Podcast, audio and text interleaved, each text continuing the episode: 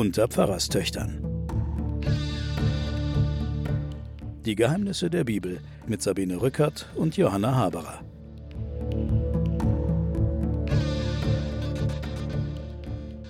Willkommen zu den Pfarrerstöchtern und den Geheimnissen der Bibel. Mein Name ist Sabine Rückert. Mir gegenüber sitzt meine Schwester Johanna.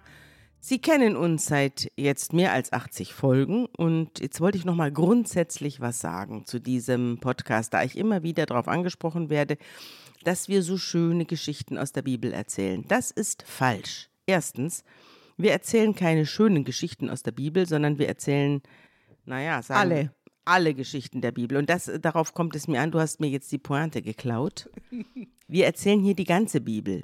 Und wir durchschreiten auch die Wüsten der Erzählung und das Durcheinander der Personen und die ganzen großen Teile der Bibel, die vergessen sind und die auch ganz gerne unter den Tisch oder unter den Teppich oder unter was auch immer gekehrt werden, weil sie vielleicht langweilig sind, weil sie vielleicht zu blutig sind, weil Gott nicht so richtig gut aussieht in diesen Passagen. Deswegen werden sie von den großen Religionsverkündern der jüdischen und christlichen Religion gerne vergessen.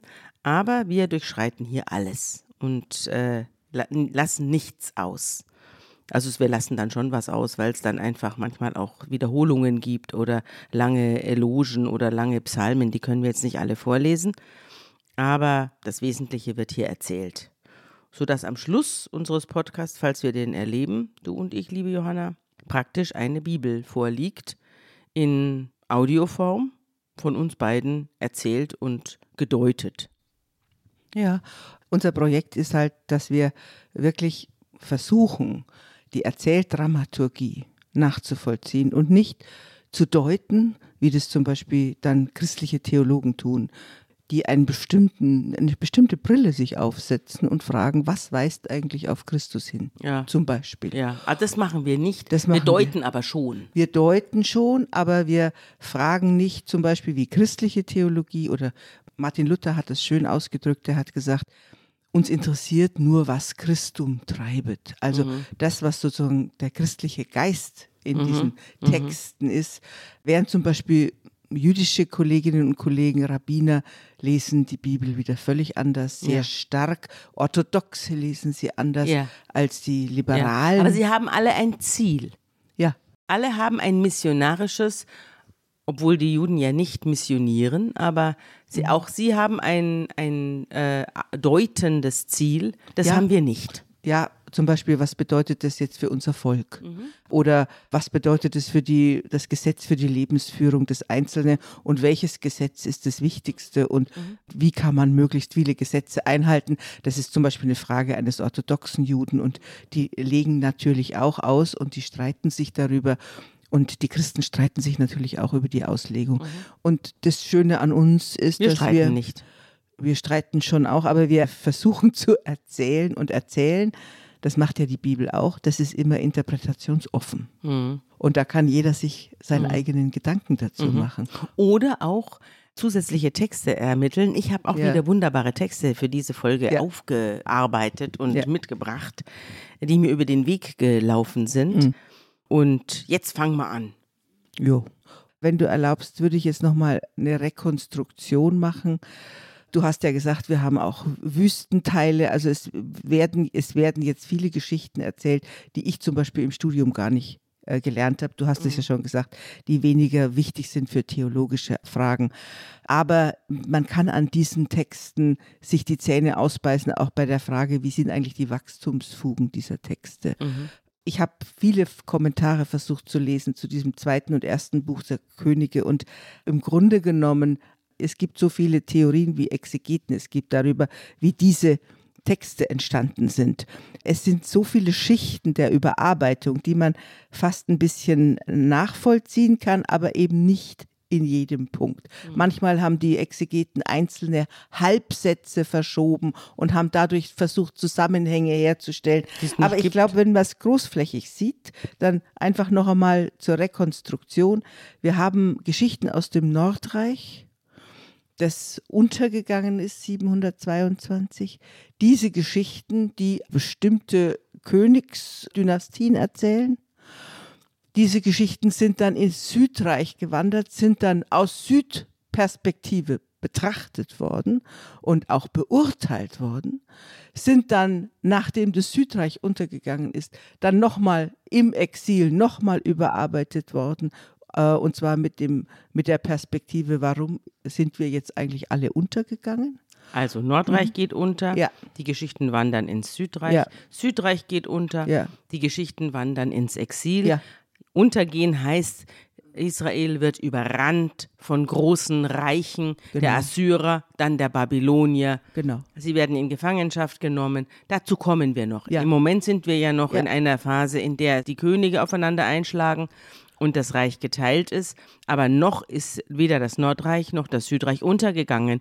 Da in der, an der Stelle der Bibel, in der wir uns jetzt befinden. Ja, aber die Texte, die wir sehen, die urteilen ja. Ja und zwar verschiedenste Urteile, auch sich widersprechende Urteile. Ja. Und das will ich erzählen, das ist geschuldet diesen verschiedenen Perspektiven. Mhm. Und wir haben auch ganze Komplexe, wenn man so will, die übereinander geschichtet sind.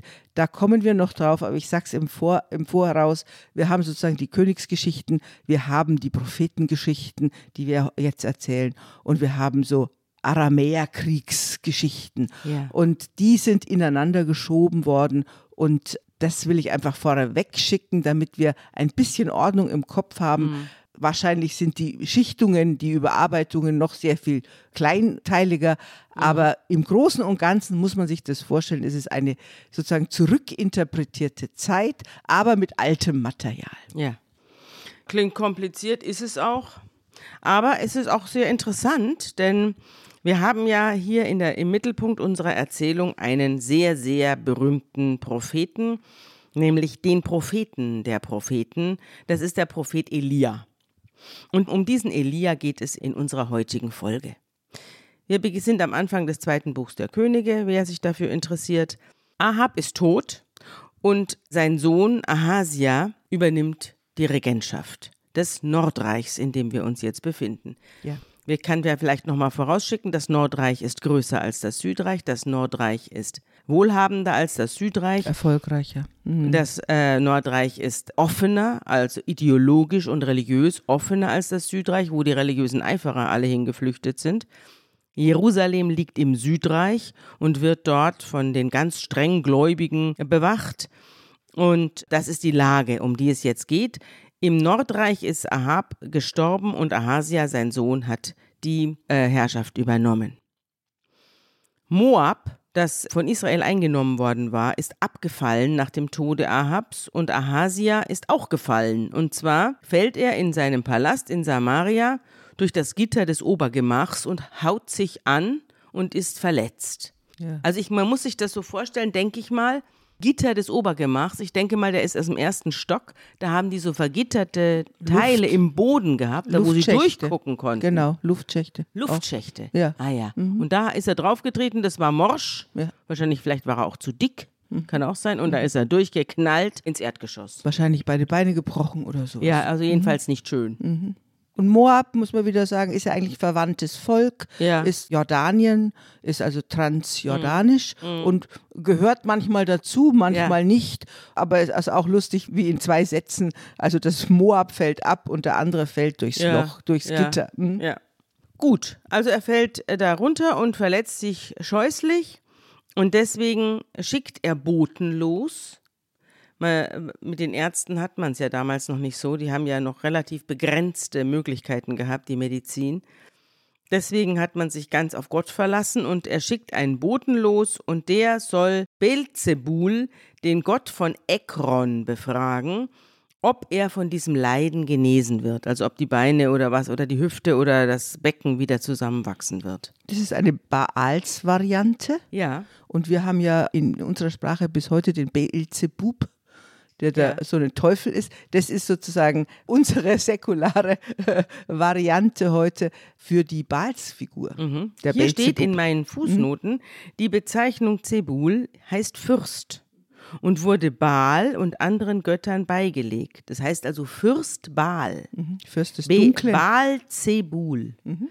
Und das wurde dann später verballhornt zu Beelzebul und dann zu Belzebub. Und Baalzebub heißt wiederum auf Hebräisch Herr der Fliegen. Genau. Es gibt ein Buch, das heißt Herr der Fliegen. Da geht es um eine Gruppe Jugendlicher, die an einen Strand gespült wird und die dort eine darwinistische Gesellschaft errichten. Also man schickt einen Boten zu Beelzebul, den Gott von Ekron, und während der Bote noch unterwegs ist, schiebt sich der Engel des Herrn zu Elia von Tischbe heran und sagt, mach dich auf und geh dem Boten des Königs von Samaria entgegen und sag ihnen, gibt es denn keinen Gott in Israel, sodass ihr fortgehen müsst, um Beelzebul, den Gott von Ekron, zu befragen? Darum, so spricht der Herr, vom Lager, auf das du dich gelegt hast, wirst du nicht mehr aufstehen, denn du wirst sterben. Das ist wieder eine schöne Begegnung mit einem Propheten, der hat wieder gute Nachrichten. Und der Jahwe fühlt sich halt nicht gefragt. Er fühlt sich nicht gefragt, deswegen muss derjenige, der ihn nicht fragt, sterben. Ja. Und Elia geht weiter, ruhigen Mutes, die, die Boten aber kehren um zum König und der fragt sie, was, ihr seid schon wieder da? Und sie antworten, uns ist ein Mann entgegengekommen, der hat uns gesagt, kehrt um zum König, der euch gesandt hat und sagt zu ihm, so spricht der Herr, müsst ihr denn wirklich den Beelzebul, den Gott von Ekron, befragen? Gibt es niemanden in Israel, den ihr befragen könnt? Und darum eine kleine Botschaft, du wirst vom Lager, auf das du dich gelegt hast, nicht mehr aufstehen, denn du wirst sterben. Und der König, dem schwant schon was, der fragt, wie sah denn der Mann aus, der euch entgegenkam und diese Worte zu euch sprach? Da erwidern sie, er trug einen Mantel aus Ziegenhaaren und hatte einen ledernen Gurt um die Hüften. Oh, sagt der König. Den kenne ich. Das, den kenne ich. Das war der Elia aus Tischbe. Von dem kam noch nie was Gutes. Der schon wieder. Und er sendet jetzt einen Hauptmann über 50, also über 50 Soldaten und dessen Leute zu Elia. Und der Hauptmann steigt hinauf auf den Gipfel des Berges, wo der Elia inzwischen schon in Meditation versunken ist. Und der Hauptmann ruft, Mann Gottes, der König befiehlt dir runterzukommen. Und der Elia sagt, wenn ich ein Mann Gottes bin, so falle Feuer vom Himmel und verzehre dich und deine fünfzig. Und sofort fällt Feuer vom Himmel und verzehrt ihn und seine Leute. Also so redet man nicht mit Elia. Mhm. Und der König sendet einen weiteren Hauptmann wieder mit 50 People. Und auch die klettern auf den Berg und rufen dem Elia zu: Mann Gottes, so spricht der König, komm sofort runter. Und Elia sagt, wenn ich ein Mann Gottes bin, so falle Feuer vom Himmel und verzehre dich und deine 50. Und sofort fällt das Feuer vom Himmel und aus ist es mit dem Hauptmann und seinen 50 Soldaten. Und jetzt schickt der König einen Dritten, der ist ein bisschen schlauer, der geht hinauf und kniet vor Elia nieder und fleht ihn an. Mann Gottes, möchte doch mein Leben und das Leben deiner 50 Knechte dir kostbar sein. Feuer ist vom Himmel gefallen und hat die ersten beiden Hauptleute und deren 50 Mann verzehrt. Möge nun mein Leben kostbar sein in deinen Augen.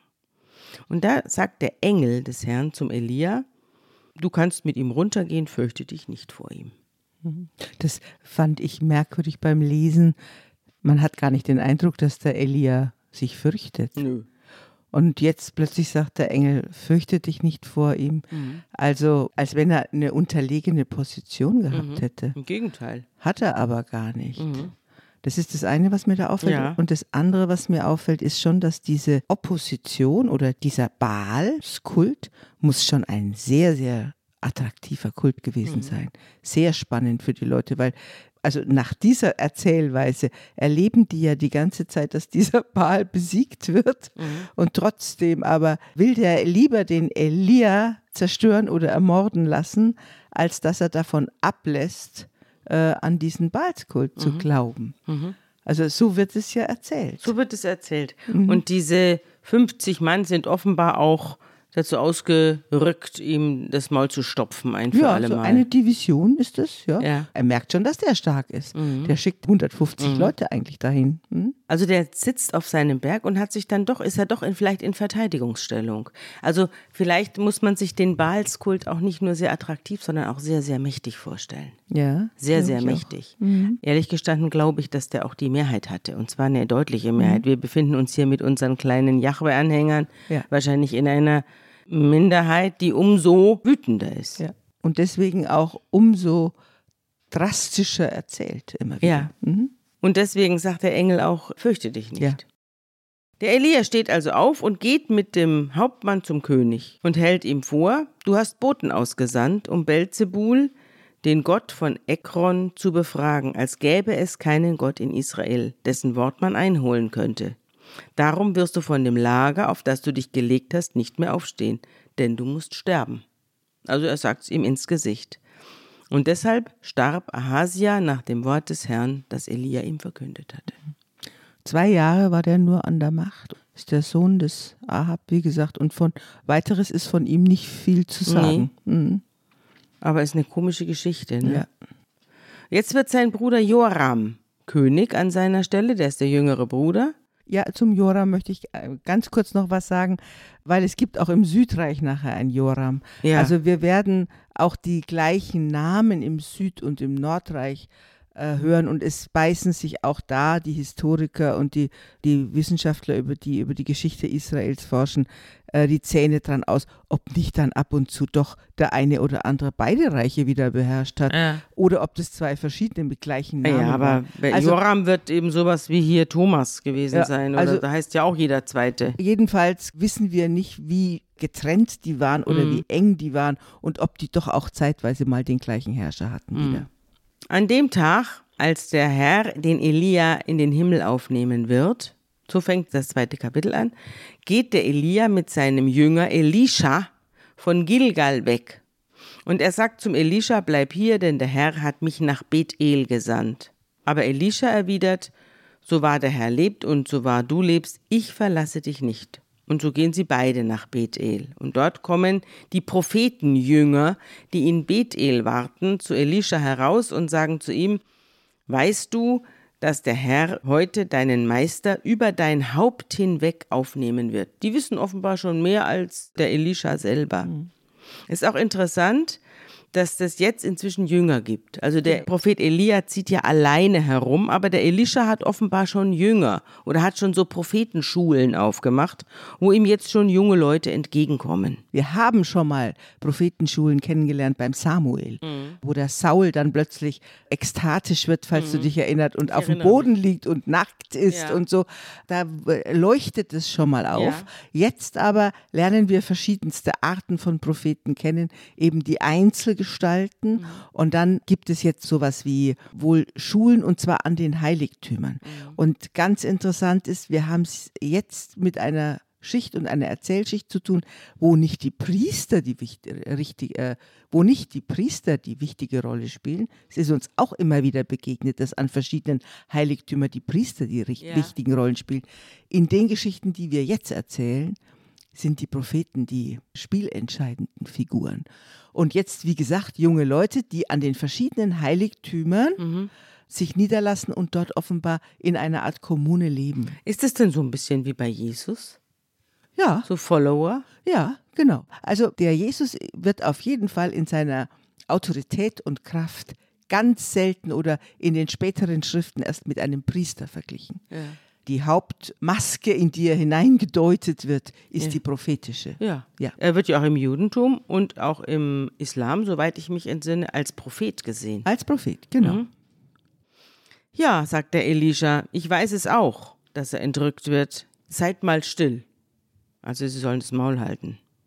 Und der Elia sagt, bleib hier, Elisha, denn der Herr hat mich nach Jericho gesandt. Der wird jetzt irgend weitergetrieben. Der geht jetzt von Heiligtum zu Heiligtum. Ah. das sind immer so Bethel und ja, jetzt genau. nach Jericho. Ja, genau. Und es sind immer so 20 Kilometer ungefähr. Mhm. Der Herr hat mich jetzt nach Jericho gesandt und der Elisha sagt, so wahr der Herr lebe, ich verlasse dich nicht. Und so ziehen sie beide nach Jericho und auch dort kommen die Prophetenjünger heran und sagen, weißt du, dass der Herr heute deinen Meister über dein Haupt hinweg aufnehmen wird? Und er antwortet ihnen, auch ich weiß es, seid mal still. Und der Elia sagt, bleib hier, der Herr hat mich jetzt an den Jordan gesandt. Und der Elisha sagt, ich verlasse dich nicht und sie gehen miteinander und 50 Prophetenjünger folgen ihnen und bleiben dann seitwärts in einiger Entfernung stehen. Und die beiden Propheten, Elia und Elisha, treten an den Jordan und der Elia nimmt sein Prophetenmantel, sein Umhang, rollt ihn zusammen und schlägt mit ihm aufs Wasser. Und jetzt teilt sich das Wasser nach beiden Seiten und sie schreiten trockenen Fußes hindurch. Woran erinnert uns das, Ja, liebe Johanna? Das ist jetzt die Mosetat, der Genau. teilt jetzt das Wasser und äh, du hast dieses Motiv der 50 Soldaten, die den Elia töten sollen, Mhm. der 50 Propheten, die ihn begleiten. Ich glaube, das ist so eine so, so die Symbolzahl. Und dann hast du das Motiv, falls du dich erinnerst, die Ruth, die ihre Schwiegermutter begleitet. Ja, Naomi will ja auch alleine gehen. ja. Und die Ruth läuft dann immer in, hinter ihr her und Ja. sagt, wo du hingehst, da will, Da ich, will auch ich auch hingehen. hingehen. Ja, Ja. da hast du so ein bisschen das Motiv, der Elisa, der läuft dem Elia hinterher und, und der Elia sagt immer, bleib doch. Und der Elisa sagt, nein, der will was von dem. Der sieht in dem eine geistige Macht und Autorität. Und deswegen läuft er hinter dem her. Ja, das werden wir jetzt auch gleich erfahren, warum ihm das so wichtig ist. Sie schreiten also durch den Jordan und als sie drüben angekommen sind, sagte Elia zum Elisha, sprich eine Bitte aus, die ich dir erfüllen soll, bevor ich von dir weggenommen werde. Der weiß also auch, dass er jetzt, tja, was auch immer, die Erde oder was auch immer verlassen wird. Gehen wird. Mhm. Und der Elisha sagt, und jetzt, da wollte ich jetzt dich fragen, was du davon hältst. Elisha antwortet, mögen mir doch zwei Anteile deines Geistes zufallen. Er will also zwei Drittel vom Elia, oder wie soll ich mir das ja, vorstellen? Genau. Die Vorstellung ist schon, dass ein Prophet eine große Geisteskraft hat Mhm. und natürlich eine von Gott gegebene Vorsehungsgabe oder auch magische Kräfte, Mhm. Heilungskräfte, bis dahin, dass, wie der Jesus ja auch erzählt wird, sie haben Tote auferweckt. Also diese ganz große heilende Kraft und auch die Kraft der Vision. Davon will er was abhaben. Und da gibt es jetzt auch einen Streit drüber, will er doppelt so viel haben oder will er einen Teil, also er will zwei Drittel haben. Er will nicht alles haben, sondern er will zwei Drittel haben. Und Elia entgegnet, du hast dir etwas Schweres erbeten. Wenn du siehst, wie ich von dir weggenommen werde, wird es dir zuteil werden. Sonst aber wird es nicht geschehen. Also wenn du das sehen kannst, was jetzt passiert, wenn du ein Bild davon hast, weil eine Vision ist ja ein Bild bekommen. Und wenn du dieses Bild, wie ich jetzt weggenommen werde, siehst, dann wird dein Wunsch erfüllt. Also Das das, ist- eine Vision. Ja, es ist eine Vision. Er deutet ihm eine Vision an. Ja. Das geht gar nicht darum, dass hier was Reales Und, passiert. nein, gar nicht. Es ist eine, es ist eine Vision. Und das Zentrale an diesem Satz ist aber, du hast dir was Schweres gewünscht. Weil nicht, dass es schwer ist, dass er es bekommt, sondern es ist schwer, es zu tragen. Weil die Vision und die Zukunft zu sehen oder Macht über Menschen zu haben oder Sich mit Königen sich anzulegen. mit Königen anzulegen, verfolgt zu werden deshalb und so weiter und so fort. Das ist eine sehr schwere Bitte, ja. Und was jetzt passiert, das hören wir uns an.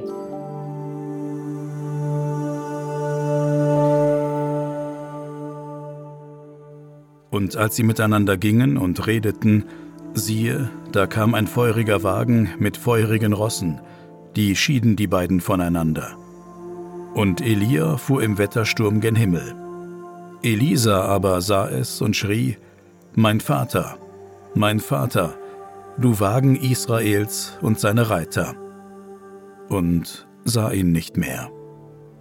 Da fasste er seine Kleider, zerriss sie in zwei Stücke und hob den Mantel auf, der Elia entfallen war, und kehrte um und trat wieder an das Ufer des Jordans. Und er nahm den Mantel, der Elia entfallen war, und schlug ins Wasser und sprach, Wo ist nun der Herr, der Gott Elias? Und schlug ins Wasser. Da teilte es sich nach beiden Seiten, und Elisa ging hindurch.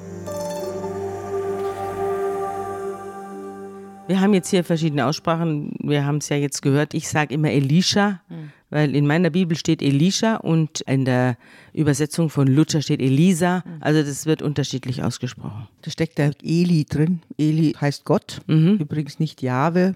Wir haben ja verschiedene Gottesnamen, aber der weit verbreitetere ist der Eli. Ich habe irgendwo gelesen, Elia heißt, ich bin wie Gott oder ich bin Gott oder Gott ist in mir. Gott ist da. Ja. Auch wenn es heißt, Gott ist da, es ist ja im Grunde genommen ist durch mich spricht Gott. Das sagt der Name. Ja. Ja, wir haben ja schon mal darüber gesprochen, dass es dem Elia immer ein bisschen schwerfällt, zwischen sich selbst und Gott zu unterscheiden. ja. Was aus ihm selber kommt und was aus Gott kommt.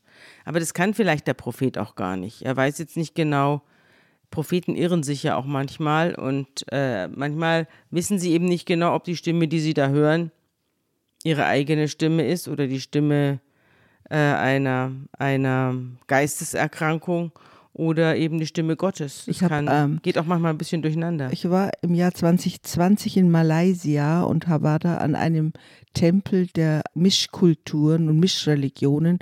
Da waren buddhistische, hinduistische und äh, ganz unterschiedliche Anteile und da gab es einen Propheten. Der war da angestellt. Der hatte mittwochs, freitags und montags Sprechstunde von drei bis fünf und erzählte sehr glaubwürdig, dass er sein Bewusstsein runterf runterfährt. und Platz macht für ein fremdes Ja. Und äh, der wird auch ausgesucht. Der, mh, der, da gibt es ein Ritual. Alle drei Jahre werden, glaube ich, neun Männer, die sozusagen irgendwie so den Anschein erwecken, dass sie sowas Prophetisches an sich haben, werden 14 Tage in einen Raum gesperrt. Und wenn dann einer anfängt, sozusagen in, in fremden Stimmen zu reden, dann ist es der Auserwählte. Und der geht dann tatsächlich, das hat der, ein unscheinbarer Mann, der da am Tempel lebte, erzählt, dass er jetzt Sprechstunde hat und dann fährt er sein Bewusstsein runter. Er weiß hinterher nicht mehr, was er gesagt hat. Und er, was macht er denn? Sagt er denn den er, Leuten? sagt den, er sagt den Leuten die Zukunft. und ja. du, hast du dir auch die Zukunft voraussagen lassen? Nee, das habe ich nicht. Der hatte gerade keine Sprechstunde, sondern der hat mit Touristen Ah. Schade. gesprochen. Ich war die Touristin oder wir und unsere Studenten Mhm. waren die Touristen. Und er hat uns erzählt und äh, alle drumrum, die Verwalter dieses Tempels, der offenbar einem großen Wachstum unterliegt, äh, die erzählten das als vollkommene Normalität. Mhm. Schade, dass du nicht hingegangen bist. Das hätte mich jetzt interessiert. Hättest du dich getraut, dahin zu gehen und zu Ja. fragen, Ja. wie sieht meine Zukunft aus? Ja, hätte ich mich schon getraut. Ja, aber Elia hätte dir gesagt, von diesem Bett wirst du nicht mehr aufstehen. Also, Gut, also wir haben jetzt eine Vision gesehen. ja, Ein ganz berühmtes Motiv der, ganz berühmt. der Elia mit dem Feuerwagen. Ja, wobei ich sagen muss, der Sonnenwagen ist ja nun auch nicht unbedingt eine biblische Spezialität. Den gibt es ja auch in der Mythologie der Griechen. Genau, der Helios. Ja, und der Apoll mit dem Sonnenwagen. Die Medea wird mit einem Sonnenwagen entführt äh, nach der Ermordung ihrer Kinder. Im Hinduismus gibt es den Sonnenwagen, der über den Himmel fährt. Auch in der chinesischen Mythologie gibt es ihn auch. Also das ist jetzt keine spezielle äh, biblische Idee. Ja. Die geisterte da schon überall herum, der Sonnenwagen. Ist ja auch eigentlich jetzt nicht so weit hergeholt, weil die Sonne wandert ja über den Himmel und da, die Idee, dass da eine Bewegung drin ist und ein Wagen das sein könnte, die ist jetzt auch nicht also so fernliegend. Ja, das ist halt die, die alte Frage, die wir schon mal beim Samson äh, länger verhandelt haben, äh, nämlich die Frage, inwieweit griechische Motive, Ja. also inwieweit die Hellenisierung dieser Gebiete damals schon fortgeschritten war. Ja. In der Zeit, als es aufgeschrieben wurde. Die Homer-Geschichten sind ja irgendwie 700 Jahre vor Christus ungefähr aufgeschrieben worden. Und das sind schon Zeitgleichheiten. Ja. Und wenn du jetzt nach Griechenland gehst, äh, heißen ja die Berggipfel alle Ilias und wahrscheinlich Helios. Also da ist der, der Helios und Elias ist der gleiche Name. Oder vermutlich hat sich der Helios in den Elias verwandelt. Ja. Aber sie sind, sie, sie sind beide, äh, wir haben vorhin ja gehört, der Elia sitzt auf dem Berggipfel. Ja, das ist da, wo die Sonne kommt und die Sonne wieder geht. Ich glaube, da verschmilzen dann historische Figuren und mythologische Motive ineinander. Ja. Und bis heute ist der Elia ja in der ganzen jüdischen Kultur mit seinem Sonnenwagen eine großartige Figur. Auch bei den Muslimen. Ja, Ganz wichtig. und sein Ziegenmantel. Das ist der Mantel, den später in der Tradition dann der Johannes in der Wüste tragen wird. Der mit den, mit den Ich der, weiß. der behaarte Mantel. Der Prophet des Jesus, der, der die Ankunft äh, Ja. des Gottessohnes ankündigen soll. ja. Und was du auch hast, ist, was du dann später in der Liturgie und in den verschiedenen religiösen Kulten wieder siehst, dass du sowas wie einen Mantel weitergibst, also sowas wie ein, ich sage jetzt mal Talar, mhm. aber das ist sowas wie eine Dienstkleidung, eine prophetische mhm. Dienstkleidung. Ja, gibt. witzig, ne? Ja, eine Uniform. Ein, genau, es wird ein Amt wird weitergegeben mhm. und das Amt mhm. in Form von Klamotten. In Form von Klamotten. Das ist hier mhm. auch schon angedeutet. Mhm. Und was jetzt hier auch ich glaube, zum ersten Mal wirklich jetzt ausgesprochen wird, dass die Vorstellung besteht, dass einer nicht stirbt. Mhm. Na, wir haben ja schon bei der Hexe von Endor ja. die Heraufbeschwörung des Propheten Samuel, mhm. aber aus der Unterwelt. Das, auch, das ist eine Art Unterwelt, wie sie bei den Griechen gedacht ja. wird. Eine finstere Irgendein finsteres Verlies, wo man da unten rumwuselt und geistert. Und unglücklich ist. Ja, und, und äh, irgendwie mhm. gruselig, äh, kalt ja. und, und, tropft von der Decke. Ja. Also schrecklich. Mhm. Und äh, da, hier ist es jetzt eine Entrückung, wie wir sie ja später bei Jesus auch wieder haben werden, nur eben ohne Pferde. Mhm.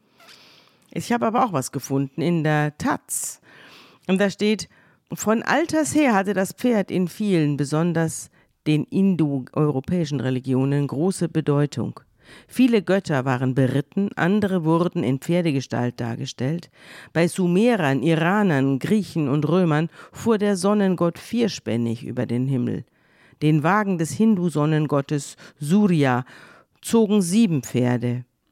Auf einem bei Trundholm gefundenen bronzenen Kultwagen zieht ein Pferd die goldene Sonnenscheibe 1500 vor Christus. Also Trundholm ist natürlich äh, Skandinavien. Also du siehst, das habe ich jetzt nur vorgelesen, weil die Pferde und die Wägen und die Sonnenerscheinungen mhm. eben eine fast globale mhm. kulturelle Erscheinung sind. Ja, wobei, wie gesagt, auch eben Helios und Elias, finde ich, die sind, sind sich schon ziemlich nahe. Mhm. Und wie die Geschichten dann ineinander gefügt wurden und wer welches Motiv dann mit welchem Interesse eingesetzt hat, mhm. das können wir nicht mehr nachvollziehen. Aber ich glaube schon, dass die Kulturräume sehr viel stärker ineinander gegangen sind, als wir das heute ja. vermuten. Ja. Mhm.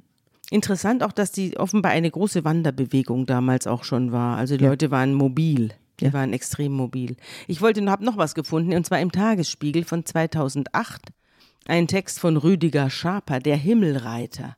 Und da hat er eine Reise gemacht auf den Spuren des Propheten Elia und kommt 80 Kilometer nördlich von Damaskus im Gebirge des Alt-Libanon an einen Vorsprung, äh, auf dem ein Kloster sitzt. Das heißt Deir Mar Musa el Habashi. Und da geht es auch um die Bedeutung des Elia für den Islam. Obendrauf ist eine Kirche, die winzige Kirche von Deir Mamusa. Da sind Fresken drin. Und diese datieren aus dem 11. bis 13. Jahrhundert, also nach Christus. Sie sind in gutem Zustand. Zwischen zwei Bögen in griechischen Buchstaben der Name Elia. Der Prophet, der Christusvorgänger, dessen Name Mein Gott ist Jahwe bedeutet sitzt auf einem roten Pferd und reitet gen Himmel. Er blickt sich noch einmal um, die linke Hand umfasst die Mähne des Tieres. Die Darstellung ist so außergewöhnlich und überraschend, dass man sich die Augen reibt. Wie kam man dazu, den Propheten Elia auf ein Pferd zu setzen? Im Alten Testament, im Buch der Könige heißt es, Elia werde mit einem Wagen und feurigen Pferden in den Himmel entrückt. So sieht man ihn auch auf Ikonen. Der Prophet in einer roten Wolke wie ein antiker Streitwagenlenker, gezogen von einer Quadriga. Eine Demonstration göttlicher Naturgewalt wie der Gewittersturm über Golgatha. Das ist jetzt nur ein kleiner Ausschnitt. Er hat auch keine Antwort drauf, wie Elia nun auf einmal auf das Pferd kommt. Aber ich wollte nur sagen, es gibt da Fresken auf die, in dieser kleinen Kirche und diese Erinnerung an Elia ist dort hochlebendig. Ja aber auch, das kommt aus diesem Text auch raus, dass die Vision, die uns in der Bibel geschildert wird, schon auch eine militärische ist. Also dieses, es ist tatsächlich ein Streitwagen ja. mit Feuersglut. Ja. Auch wieder, Elia wird ja immer wieder mit Feuer mhm. auch äh, identifiziert, mhm. wie er das Feuer jetzt auf die 50 Leute von dem mhm. Ahasja wirft. Mhm. Ja. Und das Feuer im Kampf mit den Baalspriestern. Und das Feuer im Kampf mit den Baals. Ja.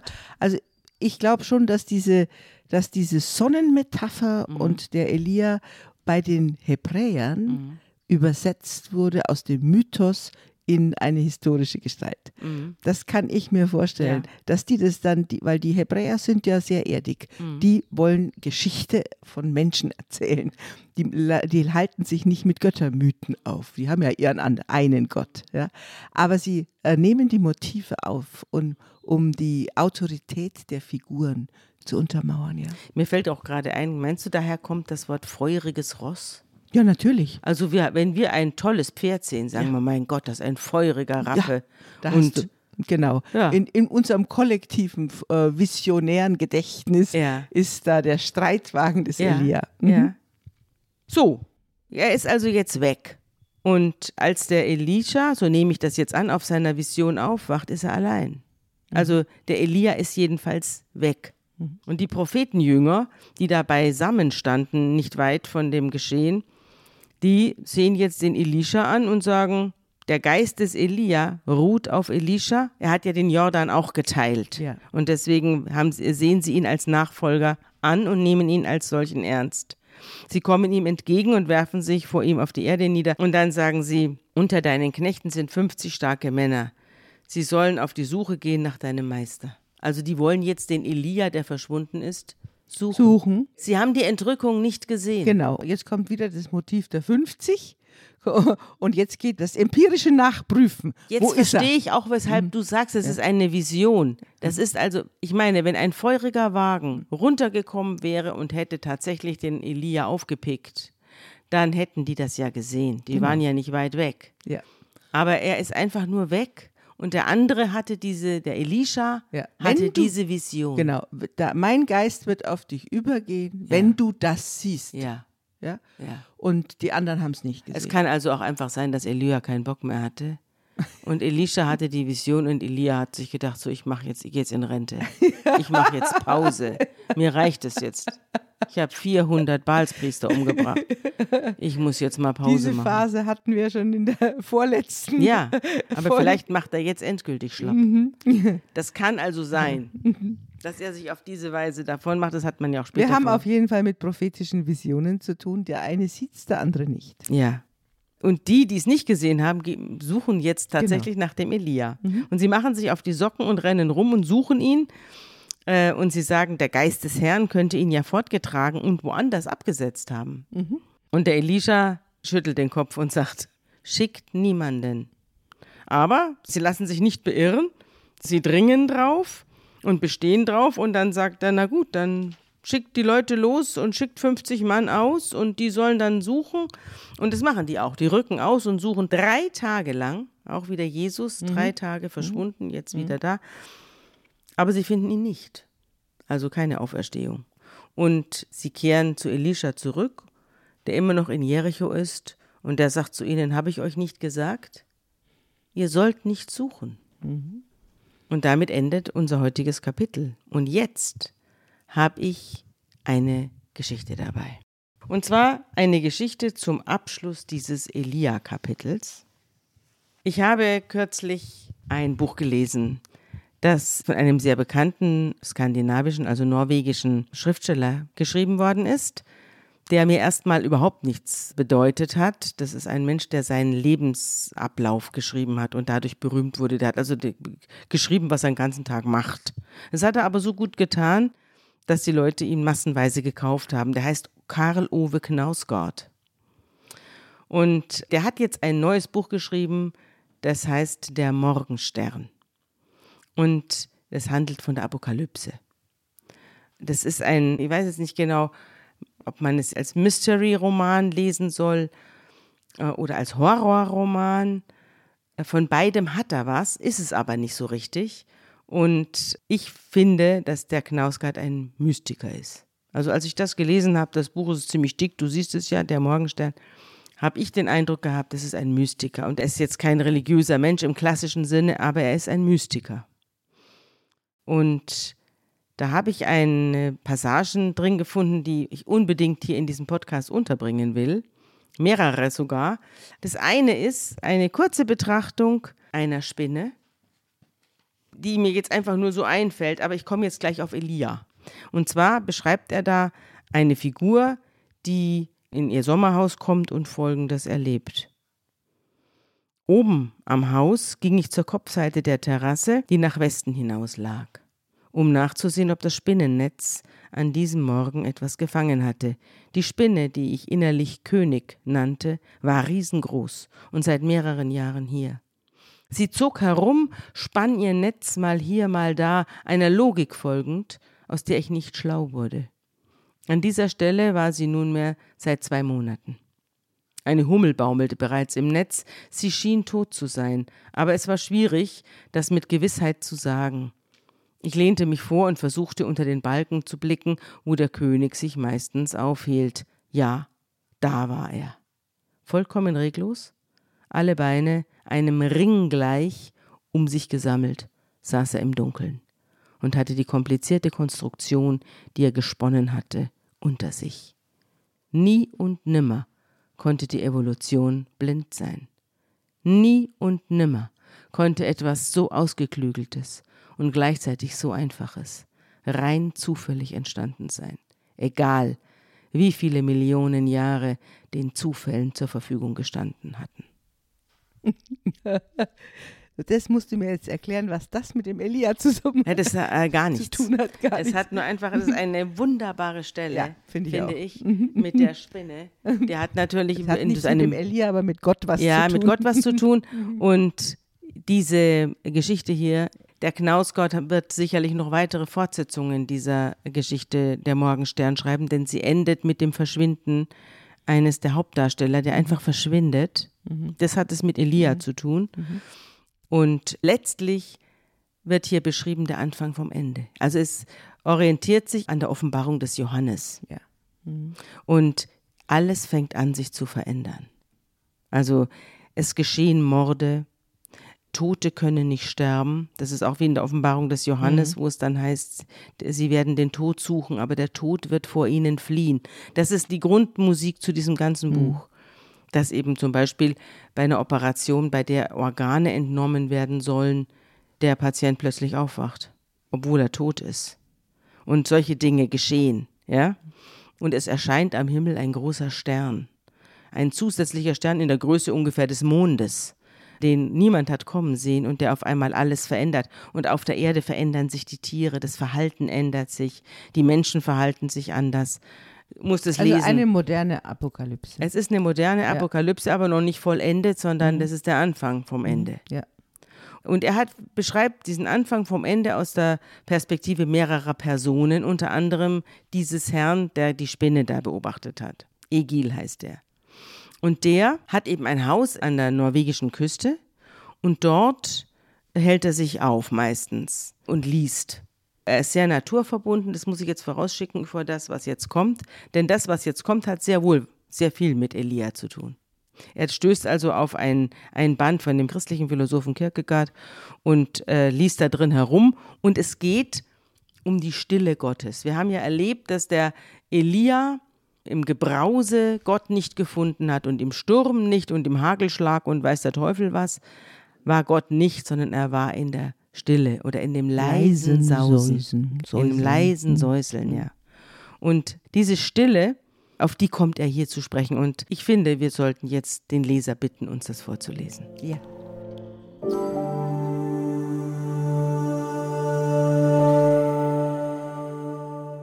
Aber Kierkegaards Hingabe war anders. Die Stille, in der du dich selbst vergessen solltest, war wie die Stille der Lilie und des Vogels. Sie würden unsere Lehrmeister sein, aber auch die Stille im Wald und die Stille auf dem Meer. Selbst wenn das Meer rast und tost, ist es still, schrieb er. Gleichzeitig raste und lärmte das Meer nahe dem Ort, an dem ich saß, und las. Selbst wenn der Wald rauscht, ist er still, schrieb er. Und ich hörte den Wald rauschen und die Stille im Rauschen, und ich kannte diese Stille.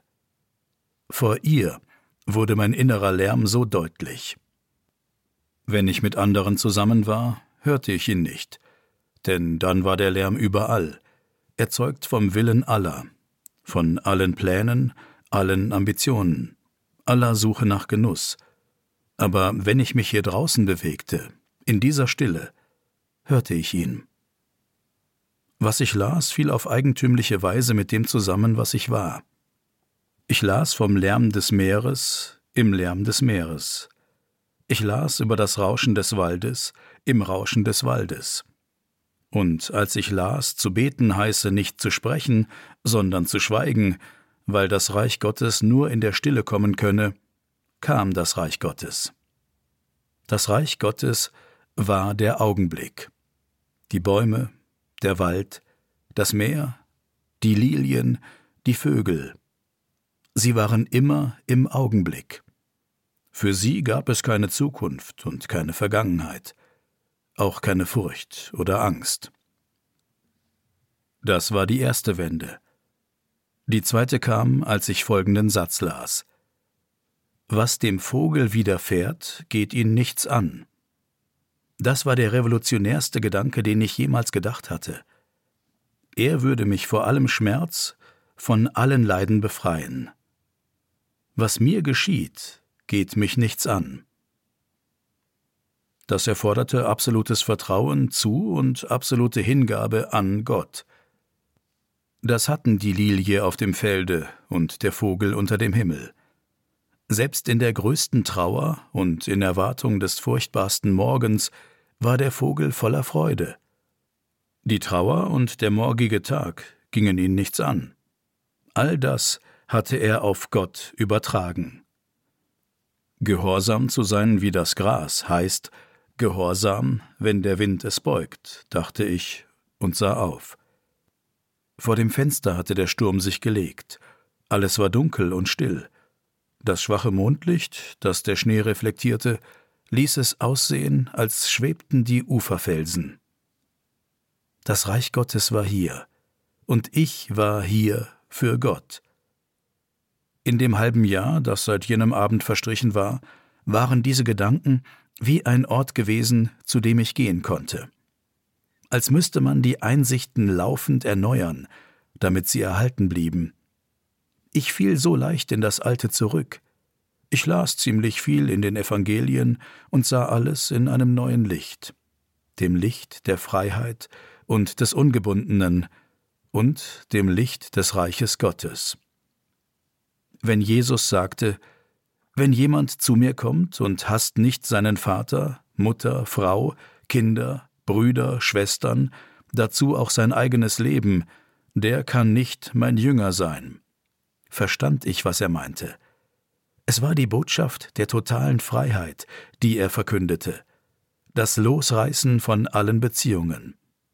Und wenn er sagte, die Füchse haben Gruben und die Vögel unter dem Himmel haben Nester, aber der Menschensohn hat nichts, wo er sein Haupt hinlege, sprach er über das Losreißen von allen Orten. Jesus lebte im Offenen oder strebte danach, im Offenen zu leben. Alle Verbindungen zu anderen Menschen, zu seiner eigenen Geschichte und zu allen Orten zu kappen, mag ich bezogen und egoistisch klingen, aber es ist das Gegenteil. Denn nur dadurch, nur als nur ein Mensch haben alle Menschen den gleichen Wert. Nur dann können alle als das gesehen werden, was sie sind. Nur ein Mensch Menschen. Und die folgende kurze Passage bei Lukas unterstreicht die Radikalität in Jesu Botschaft und verstärkt die Bedeutung der Freiheit für das Kommen des Reiches Gottes. Und er sprach zu einem andern, Folge mir nach. Der aber sprach, Herr, Erlaube mir, dass ich zuvor hingehe und meinen Vater begrabe. Er aber sprach zu ihm, Lass die Toten ihre Toten begraben, du aber geh hin und verkündige das Reich Gottes. Und ein anderer sprach, Herr, ich will dir nachfolgen, aber erlaube mir zuvor, dass ich Abschied nehme von denen, die in meinem Hause sind. Jesus aber sprach zu ihm, Wer die Hand an den Pflug legt und sieht zurück, der ist nicht geschickt für das Reich Gottes. Keine Vergangenheit, keine Zukunft, nur ein gewaltiges Jetzt, in dessen Licht Gott Gestalt annahm.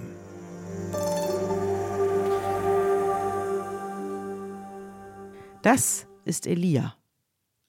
die, das Losreißen von allem und das Erwarten der Apokalypse, die in diesem Buch stattfindet, die aber auch, Jesus war ja auch ein Apokalyptiker und diese prophetische Einsamkeit, die sich an nichts bindet, was auf der Welt stattfindet. Ich finde, es ist aber auch eine ausgezeichnete Auslegung, eine nicht christliche oder nicht predigende Auslegung dessen, was der Jesus unter Reich Gottes, das Reich Gottes ist mitten unter euch, beschreibt, mhm. dass Menschen frei werden, vollständig frei und dass sie einen Raum in sich haben, der unkaputtbar ist, mhm.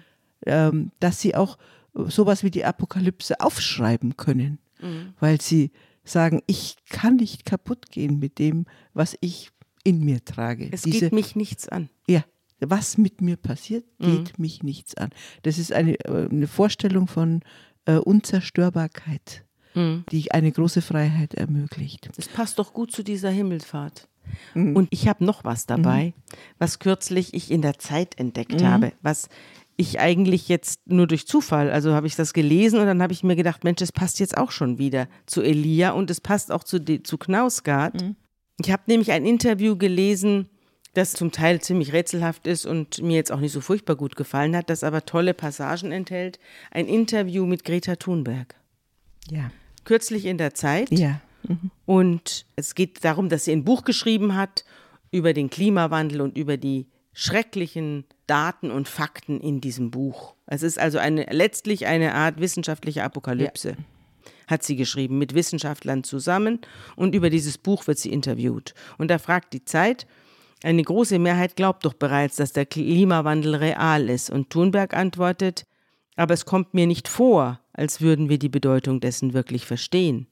Wenn diese Menschen realisieren, was die Implikationen sind, verfallen sie oft in einen Schock weil sie angelogen wurden. Ihr Recht als Bürger, über reale Gefahren informiert zu werden, wurde ihnen geraubt. Manche sind auch geschockt und denken, dass das alles gar nicht wahr sein kann, denn sonst verhielten sich ja alle um uns herum, als würde ihr Haus brennen. Aber was können neue Standards sein? fragt die Zeit.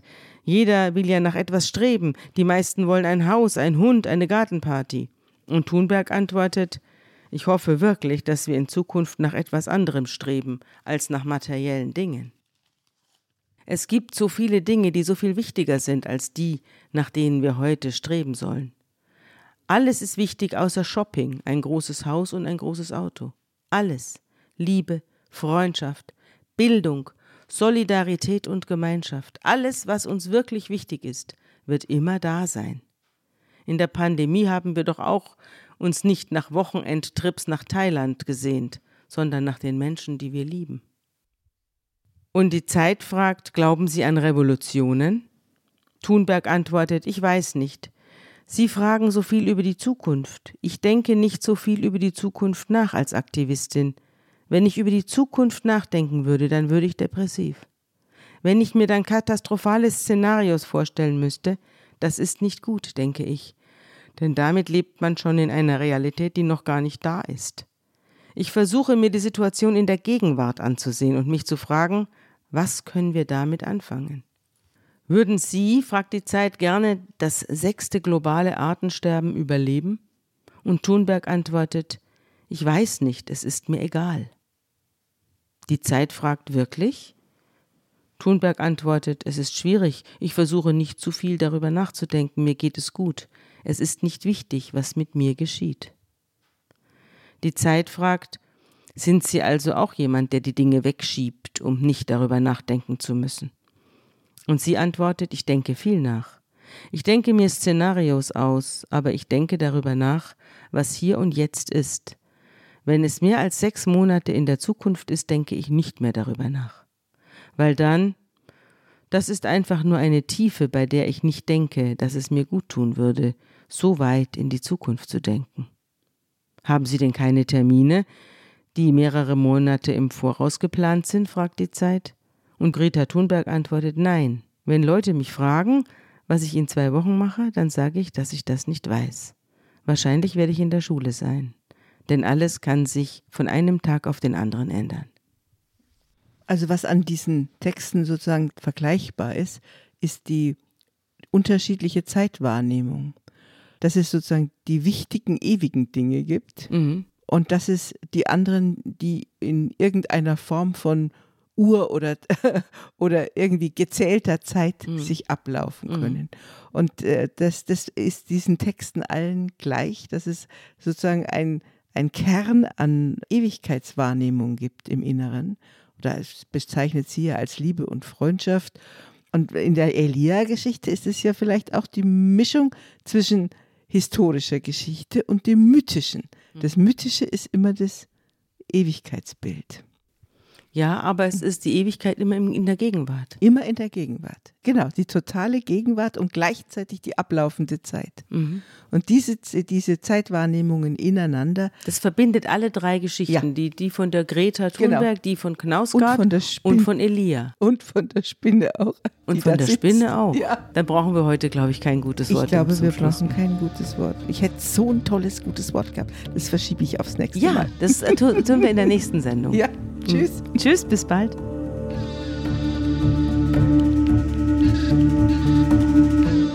Unter Pfarrerstöchtern ist ein Podcast der Zeit und von Zeit Online. Produziert von Pool Artists.